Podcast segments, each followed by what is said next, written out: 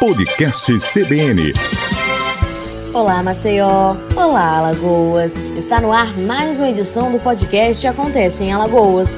E eu, Emanuele Borba, estou com você para mais um episódio, trazendo informações sobre o que você precisa saber quanto ao país, assim como o que acontece em Alagoas.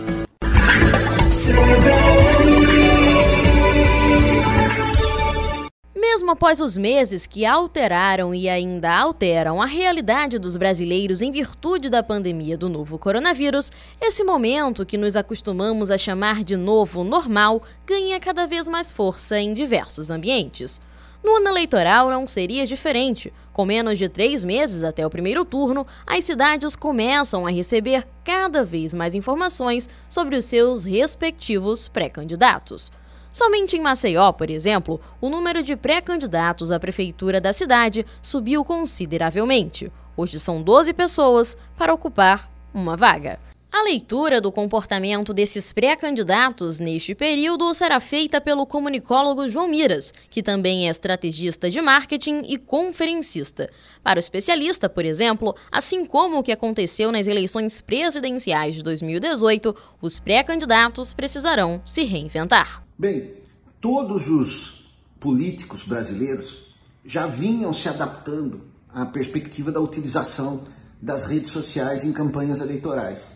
Não só por conta da mudança da legislação, que coibiu muitas das práticas comunicacionais tradicionais e, portanto, abriu a possibilidade de se explorar mais a, a, o chamado marketing digital, as redes sociais, mas também porque há uma liberação por parte da legislação para a utilização das redes sociais, né? E com a própria evolução da tecnologia, conforme a sociedade foi, é, é, foi entrando nas redes, também os políticos, que são a representação da sociedade, fizeram o mesmo. O que ocorre é que todos estavam se preparando com vistas já o que ocorrera na eleição presidencial, quando o presidente eleito, que está aí, fez muito bom uso das redes sociais. Né? Então, as redes sociais tiveram pela primeira vez uma influência muito grande na eleição. Então, os candidatos, imagina os municipalistas, já estavam de olho nisso. Ocorre que com a pandemia, é, e, e, as pessoas é, com restrições de convívio, né, principalmente nas ruas, se precipitou de maneira muito acentuada a necessidade da utilização das redes sociais. Então hoje, com a pandemia, nós temos, eu diria que 80% da campanha eleitoral está nas redes, né? Pelo menos até o início do horário eleitoral gratuito de rádio e televisão, quando então esses serão os protagonistas. Mas até lá eu tenho convicção que as redes serão fundamentais. Então, é, esse é o ambiente atual. É uma eleição que, embora todos prevessem que haveria uh, um, um, aumento da presença nas redes sociais, isso se precipitou de uma maneira absurda, porque sem rede social hoje, praticamente você não consegue fazer campanha. Com o afunilamento das datas e a aproximação do primeiro turno, as estratégias de campanha passam a entrar em ação. Porém, o momento ainda modifica muitos dos planos prévios antes vivenciados, principalmente por aqueles que já participaram de uma campanha eleitoral. E um dos maiores, se não o maior impasse para que todos os eleitores recebam dados sobre os seus pré-candidatos é a forma de como chegar até eles, levando em consideração a limitação tecnológica como o pouco acesso à informação. Sobre isso, o especialista pontua. Como os candidatos a vereador dos rincões, dos municípios do interior do país, que às vezes o próprio candidato não tem acesso às redes sociais, como ele vai fazer para chegar até a população? Vai ser muito difícil. De qualquer modo, o que eu tenho recomendado aos políticos é que continuem fazendo o, o chamado, é, o chamado trabalho de gastar sola de sapato. Né? Continuar visitando as pessoas. Se não dá para entrar na casa, bate conversa da calçada. Essa é uma prática fundamental na política mundial. Os vereadores são aqueles que estão na base do contrato social. Contrato social é aquilo que nós é, forjamos na constituição de uma sociedade a partir da democracia quando escolhemos nossos representantes. Os mais legítimos e os mais próximos representantes que nós temos, por menos que sejam valorizados, por sua vez, a cientista política Luciana Santana também analisa o contexto quanto à evolução das campanhas políticas, que eclodiram a partir das redes sociais. E reforça que essa ferramenta virtual agora sairá de item adicional para quase fundamental. A pandemia do novo coronavírus, ela tem acelerado o uso de novas tecnologias para a divulgação de pré-campanhas né, campanhas de prefeitos e vereadores em todos, é, em todos os municípios né, do país. Né?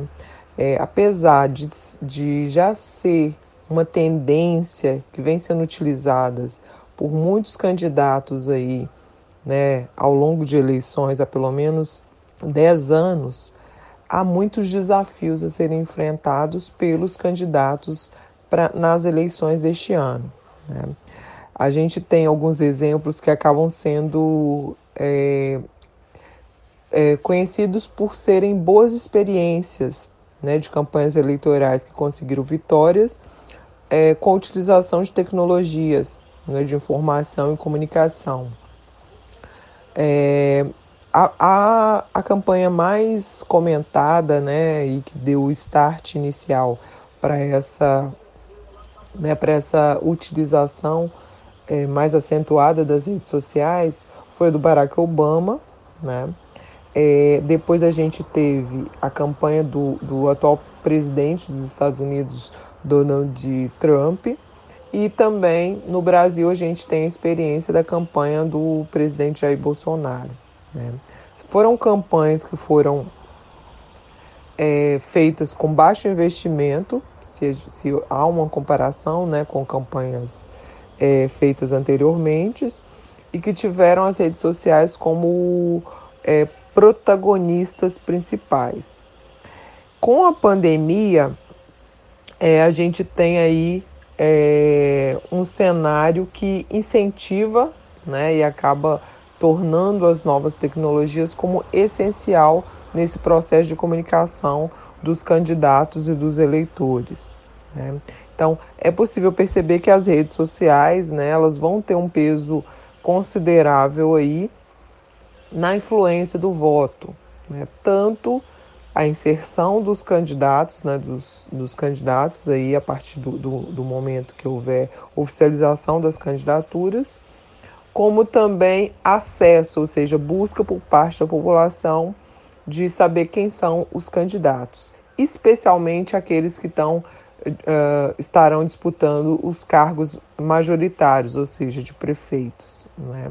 Não que não busquem dos vereadores, vão buscar também mas sempre existe essa busca mais acentuadas pelos candidatos que estão que estarão à frente do executivo. Então, o que, que a gente poderia dizer? Que as tecnologias de informação e comunicação, é, né, ou seja, o uso é, mais intenso das redes sociais, vão ter um peso significativo nas eleições municipais desse ano. A gente não tem ainda condições de mensurar o quanto vai influenciar, mas com certeza vai influenciar sim né, a definição do voto do eleitor. Ao mesmo tempo, a gente também precisa é, ressaltar que com o aumento do volume de informações aí, né, número de, de informações e de candidatos utilizando as mídias sociais, também é possível que a gente tenha também maior quantidade de notícias falsas em circulação.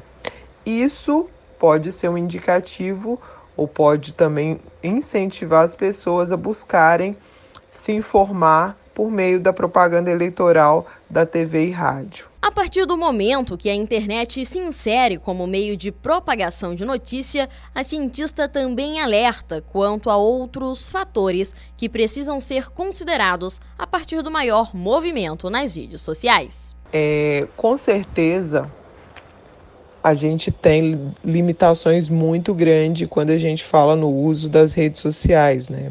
A gente ainda tem é, parcela da população em condições aí de baixo acesso, né, de, de acesso bastante limitado. Isso faz com que é, elas recebam né, uma quantidade é, mais limitada de informações e, ao mesmo tempo, que também conseguem ou podem receber um número maior de notícias falsas.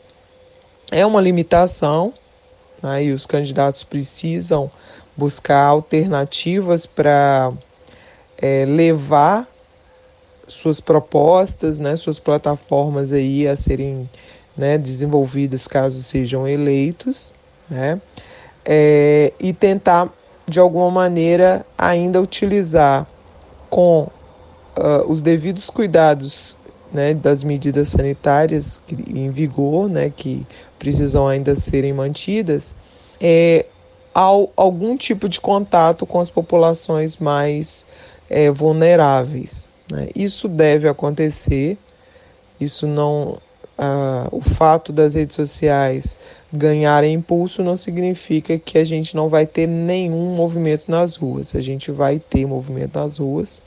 Eu diria que até de forma mais expressiva entre as camadas populares, é, né, onde você inclusive teve uma baixa adesão de distanciamento social. Então, é, cai, cabe então aos candidatos né, a, a utilização de todos os protocolos sanitários em vigor. E assim, agradecemos a participação dos especialistas João Miras e Luciana Santana, relembrando que essa foi uma breve explanação sobre como o panorama de inclusão digital ainda é turbulento para muitos estados e principalmente para Alagoas. De modo imposto, a política também vai precisar se reinventar a fim de abraçar todos ou a maior parte dos seus eleitores. Em breve discutiremos novos desdobramentos das dificuldades e novidades referentes ao cenário político neste ano.